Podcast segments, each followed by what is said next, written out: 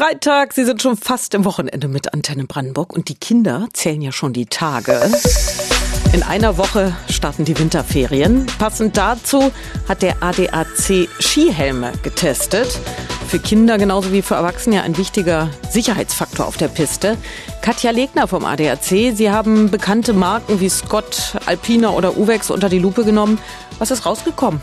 Die Ergebnisse sind recht zufriedenstellend. Wir konnten achtmal ein befriedigend und zweimal ein gut vergeben. Testsieger ist das Modell Track von Scott. Er bietet den größten Unfallschutz, er hält am besten die Kälte ab und er lässt sich auch gut mit einer Skibrille kombinieren.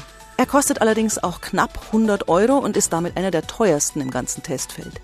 Der günstigste Helm wiederum, der von Decathlon mit knapp 45 Euro, ist zugleich auch der schlechteste. Und warum ist dieser Helm so schlecht?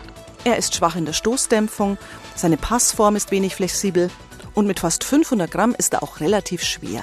Okay, nun hat ja nicht jeder einen Sportladen um die Ecke. Viele bestellen sich äh, einen Skihelm im Internet. Macht das auch Sinn oder guckt man sich einen Helm vor dem Kauf besser an?